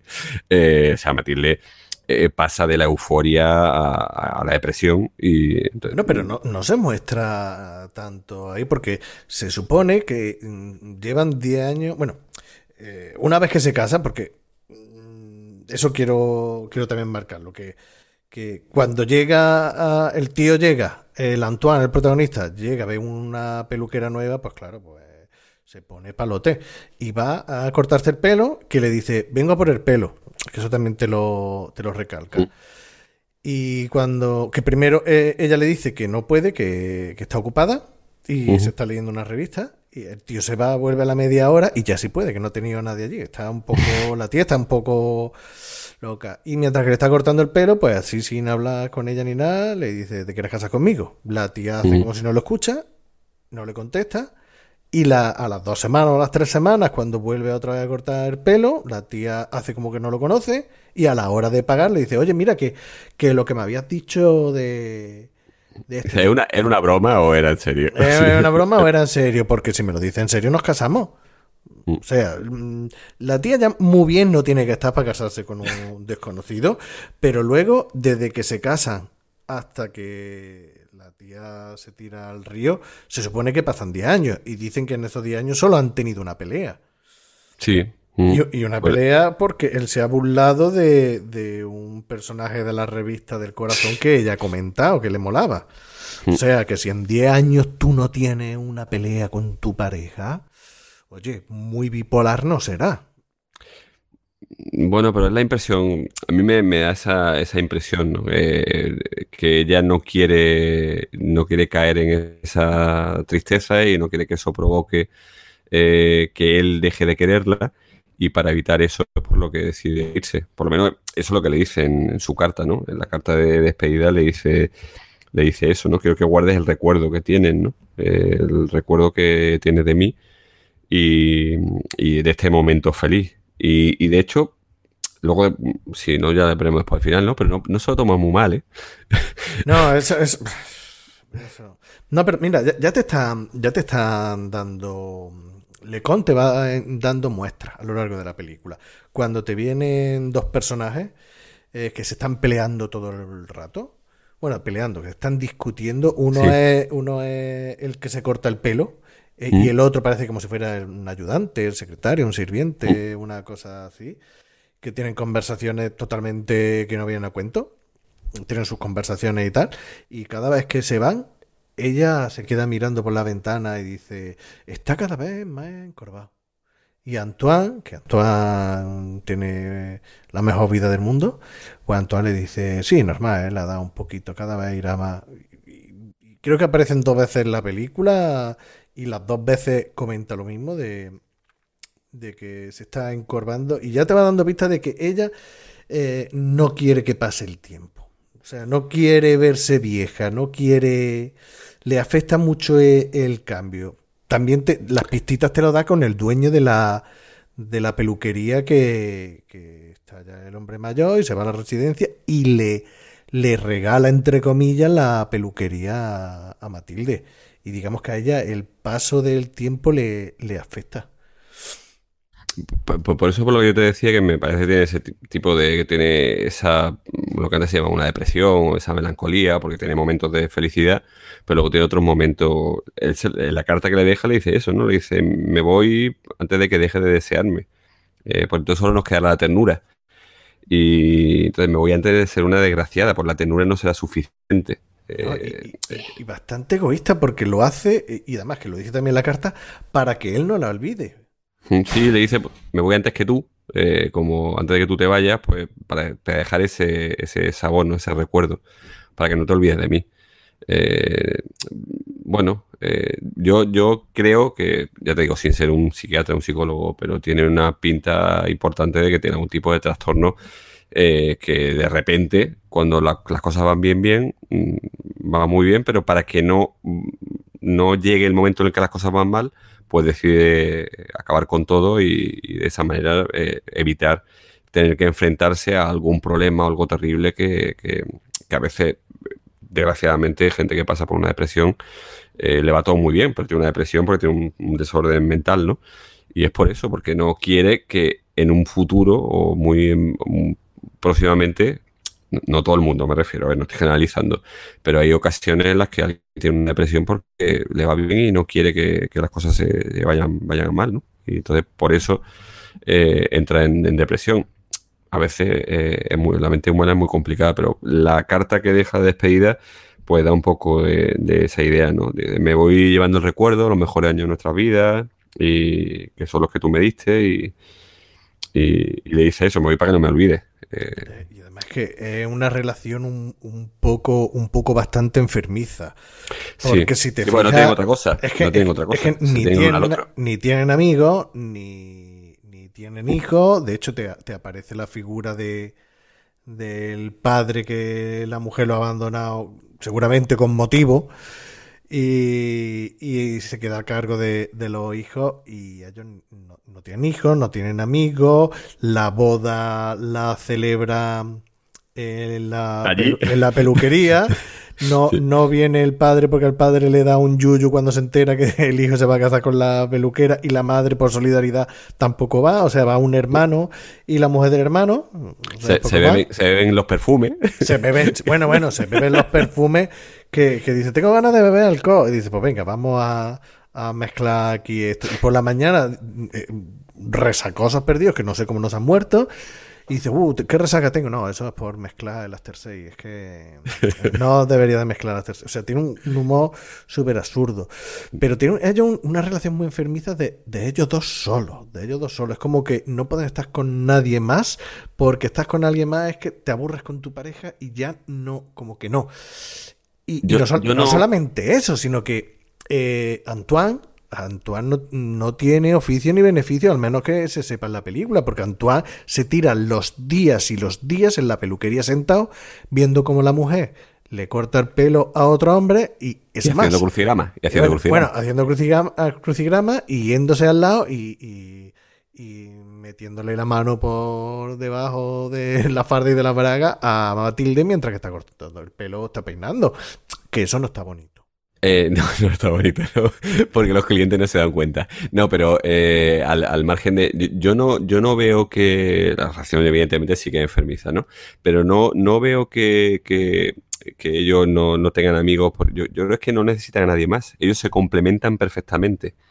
Eh, ellos con, con, el otro tienen todo lo que necesitan. por tanto, no necesitan bueno, pero se ni salir ni. Se complementan perfectamente entre comillas, porque eh, él, eh, Antoine, lo, como ha quedado claro desde el principio de la película, Antoine lo único que necesita en la vida es que eh, su mujer sea peluquera. Y ya está, él está feliz, él está allí mirando, él está feliz y de vez en cuando se pone su música mora y baila como, como un retrasado y, ya está. Y ya Hombre, como un retrasado, no, ah, después hablaremos del baile de Antoine. Y, Pero... y, ella es feliz mm, trabajando en la peluquería y poco más porque es que no, es que no se ve nada más. hablan desde el principio si te gusta viajar y es que a ninguno le gusta viajar. Dice, bien, estupendo porque a mí no me gusta viajar. Vamos a quedarnos aquí en la peluquería toda la vida. Yo mm, veo más bien a Antoine como un depravado que ha conseguido su fantasía sexual y a vivir. Pero, pero Benal, es que no necesitan nada más, es que lo tienen todo allí. Se tienen el uno al otro, ella es peluquera, él eh, allí no necesita hacer ninguna otra cosa, porque me imagino que con lo que sacan de la peluquería tienen para vivir. Claro, no pagan ni siquiera el alquiler de la peluquería, que lo paga el, otro que está en el asilo. Claro, entonces mm, no necesita nada más, porque eh, tienen todas sus necesidades, que son escasas, cubiertas. Y por tanto, el, su ocio es los crucigramas y las revistas de ella y, poco más, porque no tienen y, los, las cintas de música que él pone de vez en cuando para, bailar. Pero su día a día es el día a día de la peluquería y la vida de, en común que viven ambos. No es una vida muy simple, podríamos decir, pero bueno, como, como decían los, los epicúreos, lo importante es, eh, estar satisfecho con lo que tienes y no desear otra cosa, porque si deseas otra cosa y no la tienes, es lo que te da la inseguridad y la insatisfacción. Pero si con lo que tienes estás satisfecho, ¿para qué quieres más? Lo importante es eso, saber estar satisfecho con lo que tienes. Y para ello, ellos se tienen, tienen amor, tienen la, vida mm, resuelta, no tienen que hacer otra cosa y se tienen el uno al otro.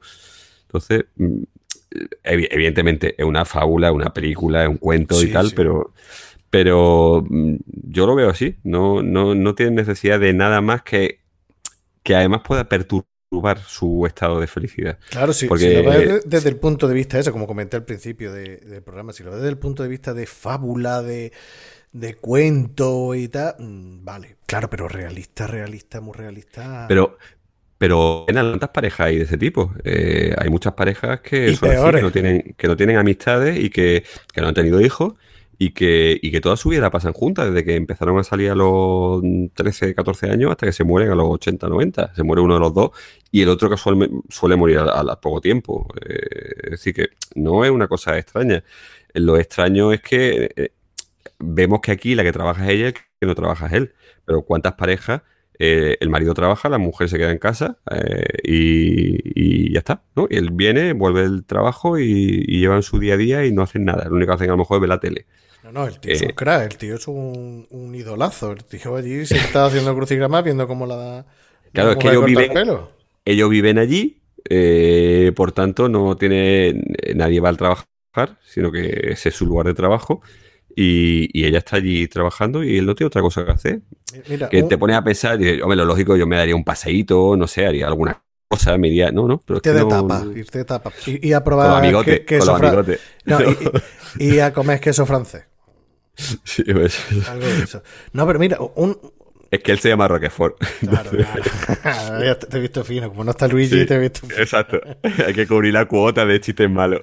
Mira, por ejemplo, un, una frase que es característica de esto que estamos hablando. Cuando se cogen la, borrachera de colonia y de productos que tienen allí y están fumando, dicen, bueno, mm, voy a tener que ir a comprar un cenicero ahora que nos hemos echado a fumar. O sea, se han, fumado, se han fumado un cigar entre los dos, que durante toda la película no se ha visto fumar a nadie. Se fuman un cigar entre los dos y dice, bueno, voy a comprar un cenicero porque ya hemos fumado los dos. O sea, ya nos hemos echado a fumar los dos. O sea, es, una, es una cosa como. Compartida, compartida, claro. Claro, claro. Es como lo hacen todos juntos, toda la vez, todo. Pero es que su universo es el de los dos. No, no, no entienden. Ellos es muy idealizado todo, muy. Claro, por parte de él lo entiendo que sea idealizado porque es lo que ha querido desde chiquitillo.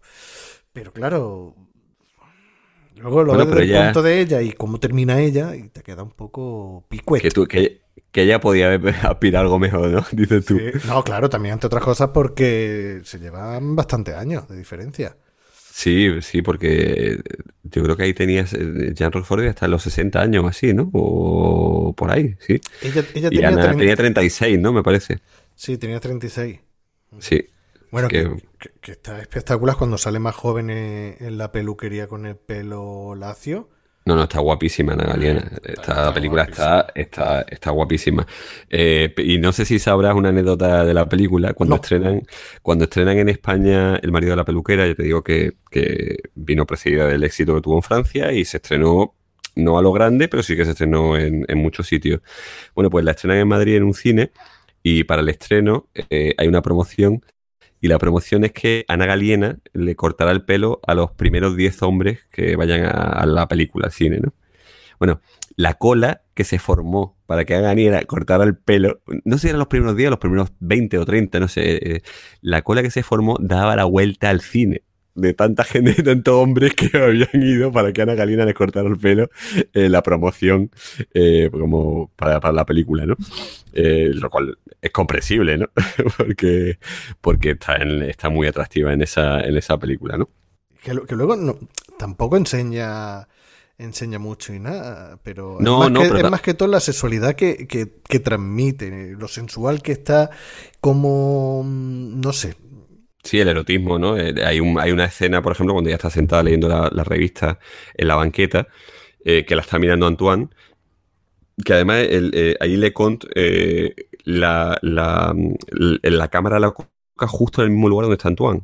Con lo cual el espectador está viviendo lo que está viviendo Antoine, está viviendo, contemplándola a ella de la misma forma que Antoine la está contemplando. Y está pasando las páginas, no sé si te acuerdas, a contraluz, está entrando la, luz por la ventana y está leyendo la, revista y, él se está recreando en su contemplación, ¿no? Y, y, al mismo tiempo todos nos estamos recreando, los espectadores, eh, los masculinos supongo, evidentemente, nos estamos recreando en la contemplación de, de, Ana Galiena, de la peluquera, ¿no? Es como si él estuviese disfrutando de una obra de arte que está viéndola y eh, está satisfecho, ¿no? Por lo que por lo, por lo que tiene allí, por su, por su mujer. Y, el espectador, todos somos Antoine en ese momento, ¿no? Todos estamos viendo eh, esa, esa escena, ¿no?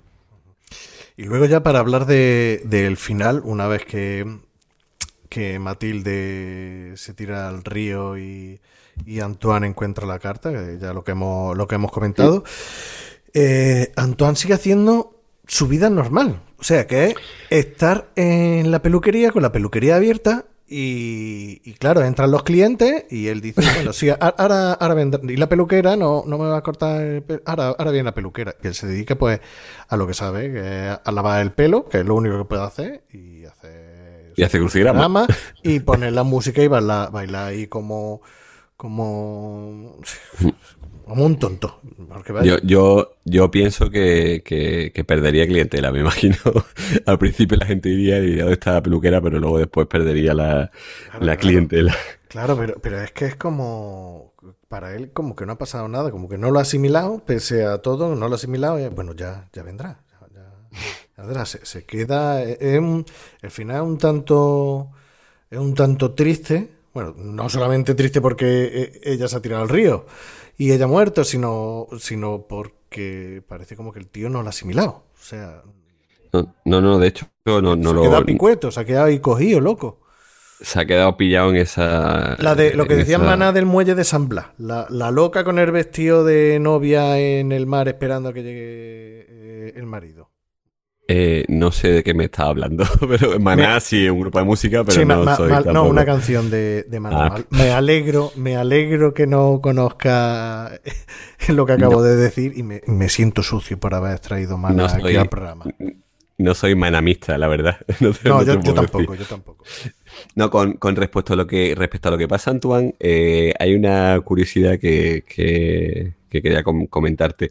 Eh, hay un periódico, eh, una revista francesa, se llama La Express, que, que le pregunta a los directores, eh, lo hacía en los años 90, un, un, redactor le preguntaba a los directores qué pasaba después con los personajes.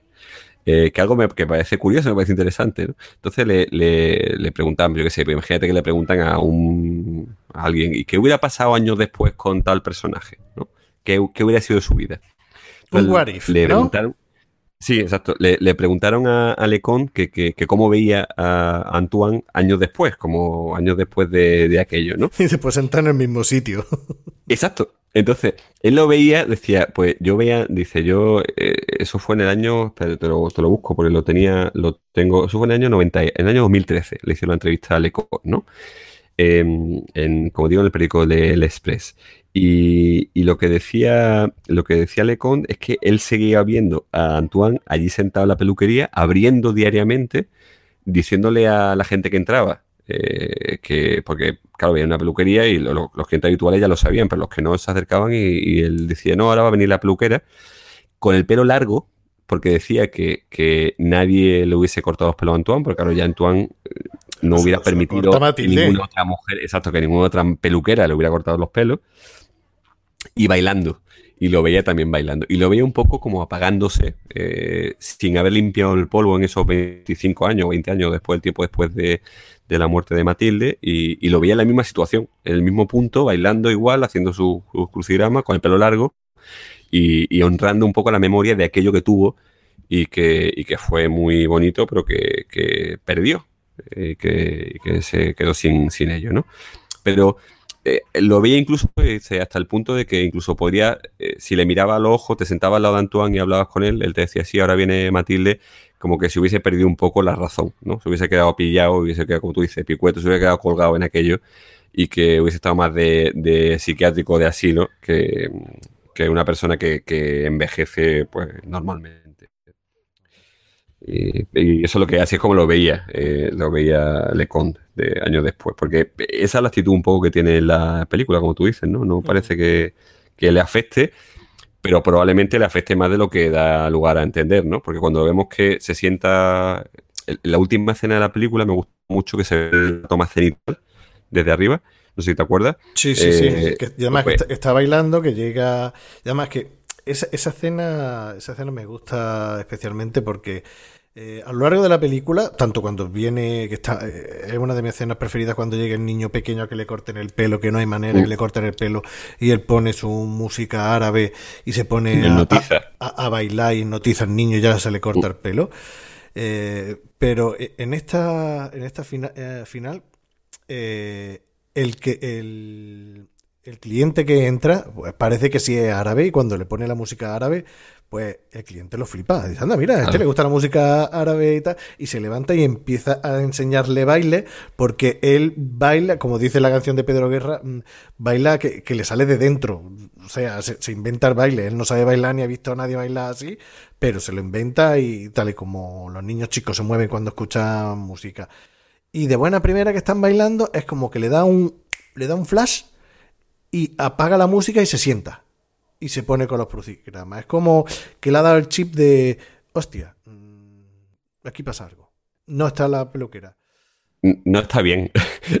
no está bien al final. O sea, él se queda eso como pillado y, se da cuenta de, que, de que las cosas eh, quiere que sean iguales, pero no son iguales. Entonces, por eso. ahí es donde viene el, plano cenital que tú comentas.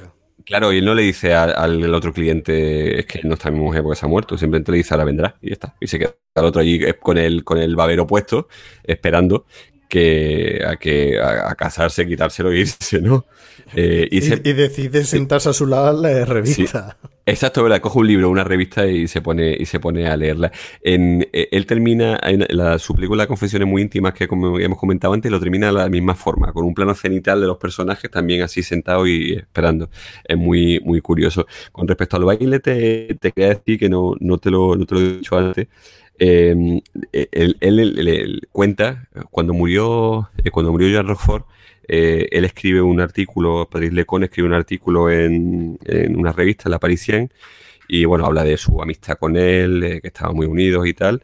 Y, cuenta que le había dado para la película, que le dio a, Jean Rochefort un disco con, la música de este tipo, con esta música oriental, y que le, y que le pidió que se inventara baile.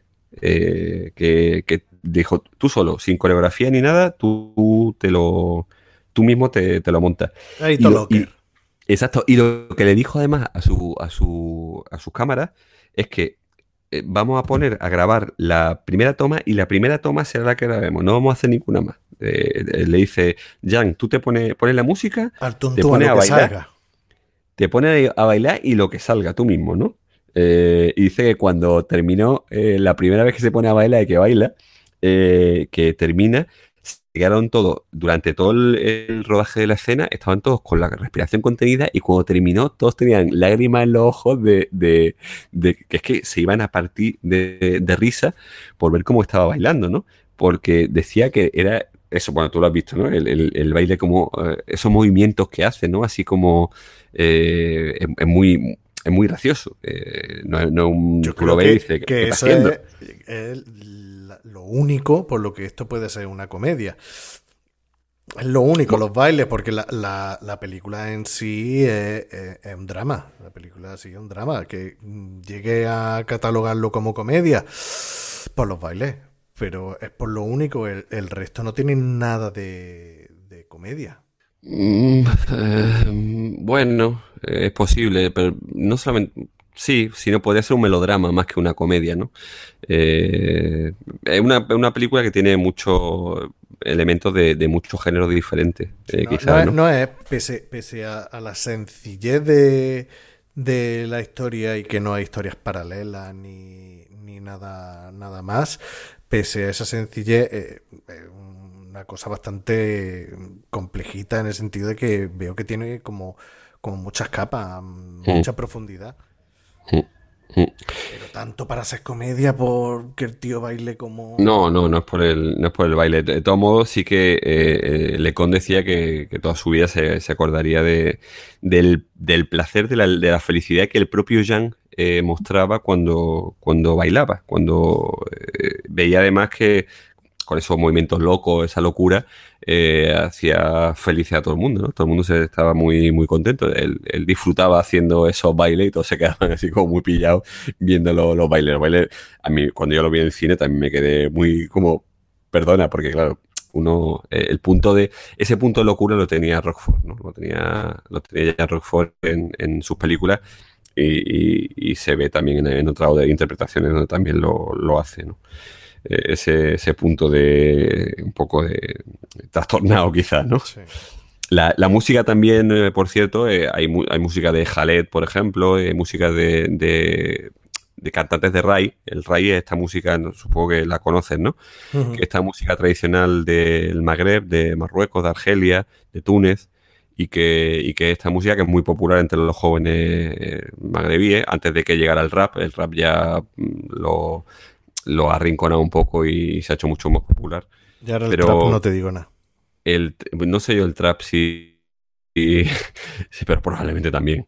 Pero en, en Francia también eh, los jóvenes oían mucho, eh, mucho Rai, mucho Rai y luego después el rap sustituyó al, al Rai, ¿no?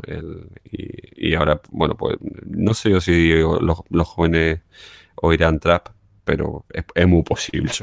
No te digo que no. Entonces, me gusta mucho el, contraste entre la música de Michael Lyman, que es una música muy tranquila, muy sensible, eh, que mantiene, muy, sí, un punto de melancolía, mantiene esa, eh, ese ambiente intimista de la película. Al fin y al cabo, la película es, muy intimista porque tiene muy pocos personajes, porque escenarios tiene muy pocos. Eh, entonces eh, la, música de Michael Nyman es, como diría, como diría Fernando Fernández, muy recogida. Eh, esta, me, parece, y el contraste con la música eh, que baila Roquefort me, me, gusta, está muy, está muy conseguida porque es música muy alegre, muy dinámica y que te permite ese punto de, locura. Bueno, vamos a ir terminando, ¿no?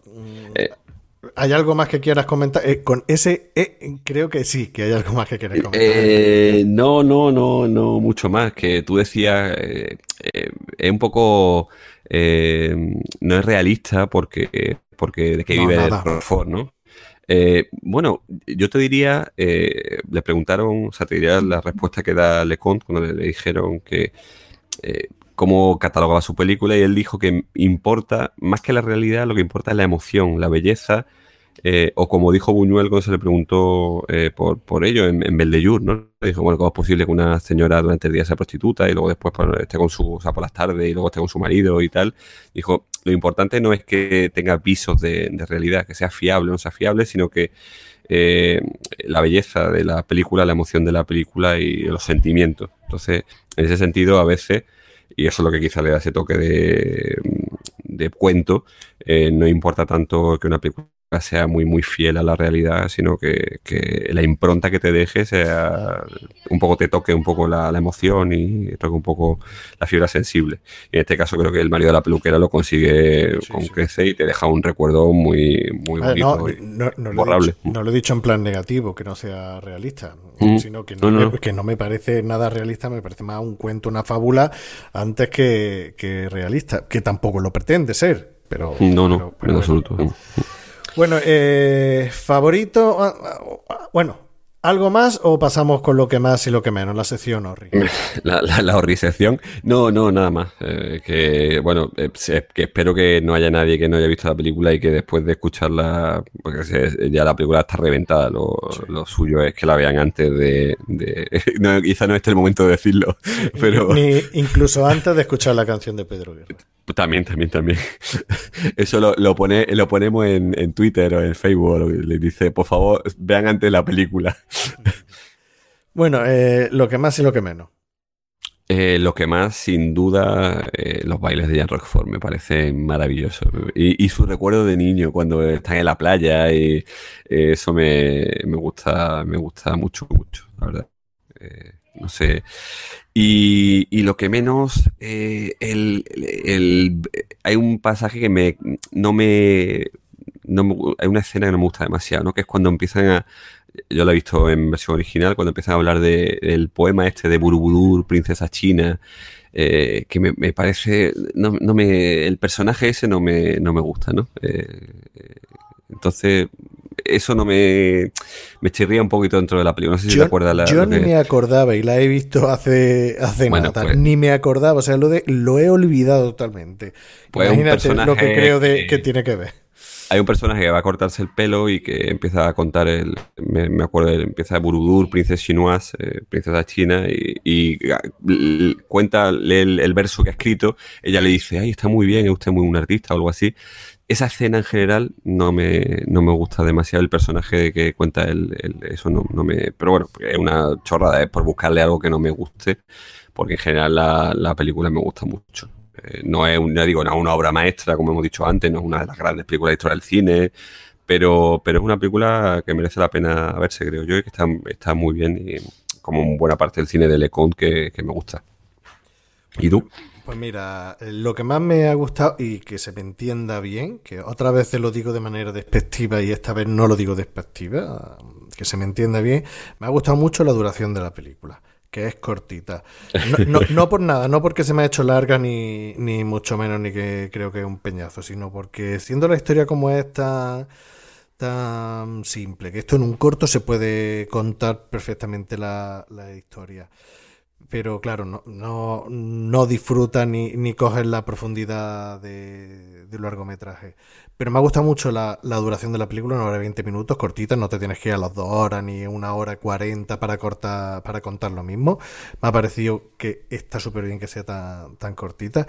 Y me ha gustado mucho los flashbacks que tiene cuando te, cuando te está contando cuando él era pequeño y de la infancia, incluso esa imagen de, de, Antoine con un fondo negro mirando a la pantalla o mirando al infinito mientras que eh, narra y cuenta la, su vivencia de pequeño, eso me, me encantó. Y me gusta mucho una frase que no sé si le dice el padre o le dice su tío, que le dice que si una mujer que si él está en, no sé exactamente cómo era, pero si está intentando con una mujer ligarse a una mujer o, o enamorarla o conquistarla y tal, y se resiste, mientras más se resiste, luego cuando la consigue, más fiel o, más entrega ella. Eso me, me, me, gustó, que al niño se le quedó en la cabeza y tal, que no es el caso de Matilde porque no se resistió mucho, como hemos visto. No. Pero bueno. En lo negativo, mira, en lo negativo mmm, voy a decir de aspectos técnicos y de aspectos técnicos del DVD. Lo primero, la imagen del DVD que tú me has pasado es bastante, mmm, bastante mala. Muy, muy mala la imagen. O sea, la imagen eh, es como si hubieran cogido y lo hubieran grabado de vídeo y hubieran hecho la versión DVD tengo, que, tengo que decir en mi descargo que es la edición española que, se distribuyó en, aquella época. Sí, sí, tú no tienes culpa ninguna. ¿eh? No, no, no, no, pero te digo, probablemente eh, haya habido reediciones mejores. O sea, lo que pasa es que me la pediste por, me acuerdo, me la pediste por, WhatsApp y te dije, pues si la tengo en DVD te la, te la paso ahora mismo, ¿no? Eh, probablemente si lo hubiera buscado en internet haya ediciones con mejor calidad.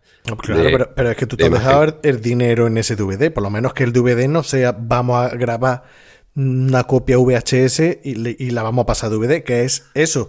Bueno, ¿y la versión doblada? La, versión, la versión doblada es lamentable porque parece que, o sea, se escucha mal, se, escucha saturado, saturado el audio. O sea, nuestro podcast se va a escuchar mejor que, que, el audio de la película. Aunque sea, ponlo por curiosidad. No, no, sí, pero me imagino. Está doblado corriendo mal saturado. o sea, yo me he puesto, empecé a escucharlo así y puse los subtítulos, digo, porque es que no me estoy enterando de una mierda lo que están diciendo en español, y después me lo puse en versión original, claro, no tiene nada que ver. No, yo, yo, yo lo escucharía, o sea, cuando fui al cine lo vi en versión doblada, eh, y, entonces la versión doblada la vi en su momento, pero luego ¿No recuerdas que fuera una mierda? Es posible, no me acuerdo, pues estamos hablando del año 90, 91, entonces como para acordarme yo de cuándo fue, de cómo era el doblaje, no me acuerdo. Lo que sí que recuerdo que te dije eh, cuando me pediste la película es tienes que ver la versión original, porque la voz de, de Jan Rockford es una voz así profunda eh, y no tiene nada que ver, me imagino, con la que le habrán puesto al doblarlo. No sé si. que la propia voz de Jan Rockford eh, tiene mucha presencia, mucha entidad. Eh, entonces. No, es que, es que no, he podido. O sea, ya no es comparar. no, no, es que ni siquiera es comparar la similitud de la voz y si es profunda o no es profunda. Es que directamente se escucha como el culo. O sea, y no se entiende. Es como. ¿Qué te digo yo? Como si hubieran cogido a a, Mario Casas le hubieran dicho, dobla toda la película tú solo. Pues es una putada porque no, no puedes ver las abdominales. No, te, no, te, enteras de nada de la película. Es como eso, voy a poner subtítulos en español mientras que lo escucho en español porque no sé lo que dice. Pero no porque, ojo, que no es porque el doblador, eh, el señor actor de rodaje lo haga mal que ahí ya no me meto, sino es que eh, a nivel técnico del sonido. es que se satura, no se entiende, eh, no le han metido ni un puñetero filtro, vaya, horroroso, horroroso. Bueno, también es un DVD de los años 90, eh, de principio de los 90, entonces, bueno, tampoco le podemos pedir la calidad. Sí, sí, pero tampoco le, le podemos pedir una calidad muy comparación con, cosas que se hacen hoy día y que están remasterizadas y que están... Eh, se nota, se nota, ¿eh? eh pero bueno, vaya, tampoco, tampoco pues seguramente si, si encuentres, buscas por internet encuentres cosas mejores o si la ves en cualquier plataforma de película donde pueda estar esa película, no sé, en filming o en cualquier sitio donde mm, pueda estar. Pues creo que no está en ningún lado porque es que la estuve buscando antes de pedírtela, la estuve buscando por mm. todos lados y creo que no está en ningún en ningún lado. Porque me ha pasado lo mismo con León, que la está buscando por todos lados. Y creo que León sí está en filming.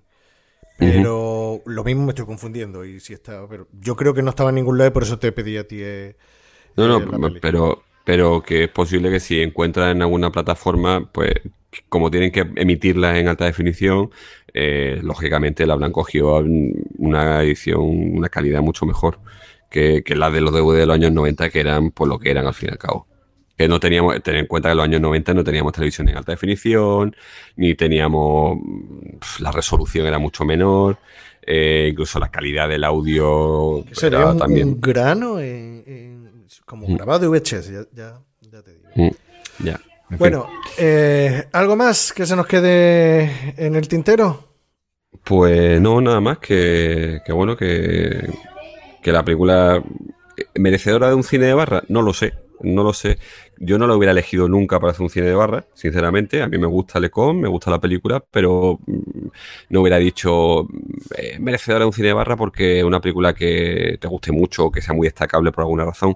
Es una buena película, bonita, está bien, pero, eh, pero bueno, me, parece fantástico, lo pasa muy bien, lo he disfrutado mucho haciendo la, la, película, que me hubiera gustado haberla visto, haberla revisionado, pero no, como siempre estoy hasta arriba de, de, de actividades y no he tenido tiempo y que ojalá eh, sea esta dinámica se pueda hacer con otras películas, ¿no? yo, creo que, podemos, intentarlo hacer, igual que hacemos escaparnos Igual que hacemos, en vez de hacer, pues a lo mejor 10 programas en toda la temporada, pues o 11 programas, pues hacer incluso una versión, eh, no un cine de barra, sino hacerlo otra cosa parecida y, que de esa manera pues podamos hablar de este tipo de pildoritas de, películas concretas o cosas así. Yo, que, yo creo que por duración esto, esto da para un cine de barra perfectamente porque nos vamos a ir casi a las dos horas.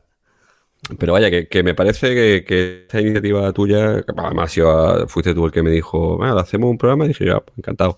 Eh, me parece interesante, ¿no? Y que, y que pueden salir cosas chulas. Sí, que tenemos pendiente por ahí con Orri cuando venga de, de Jaén, hace aquí un presencial con Luigi, Orri y un servidor, hace un, un Austin Power, ya que nadie del equipo quiere hacer Austin ah, Power.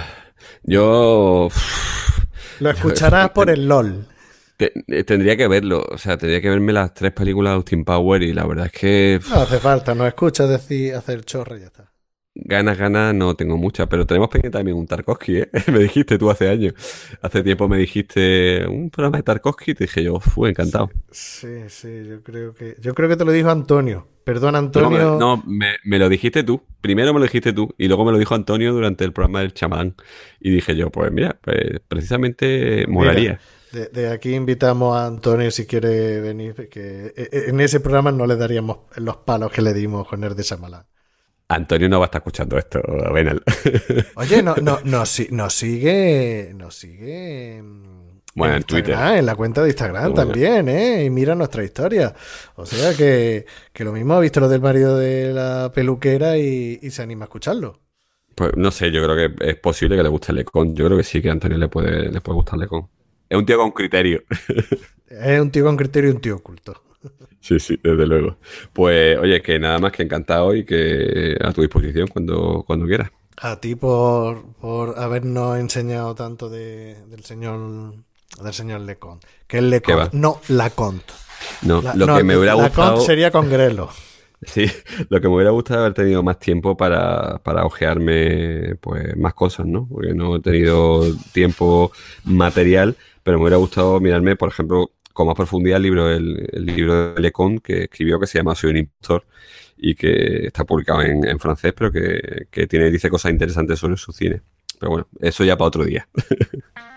Pues nada, un, placer y, a los oyentes recordarles que nos pueden enviar audio y comentarios, que estamos en Evox, estamos en iTunes, en Facebook y en, Instagram también, como he dicho ahora, y en Twitter. Y que podéis enviarnos vuestras preguntas, vuestros comentarios a cinedebarra.gmail.com. Y nada más, eh, Agur. Eh, te voy a decir yogur. sí, hombre, no, está, no está Pliske. Lo haré por él. Venga, yogur.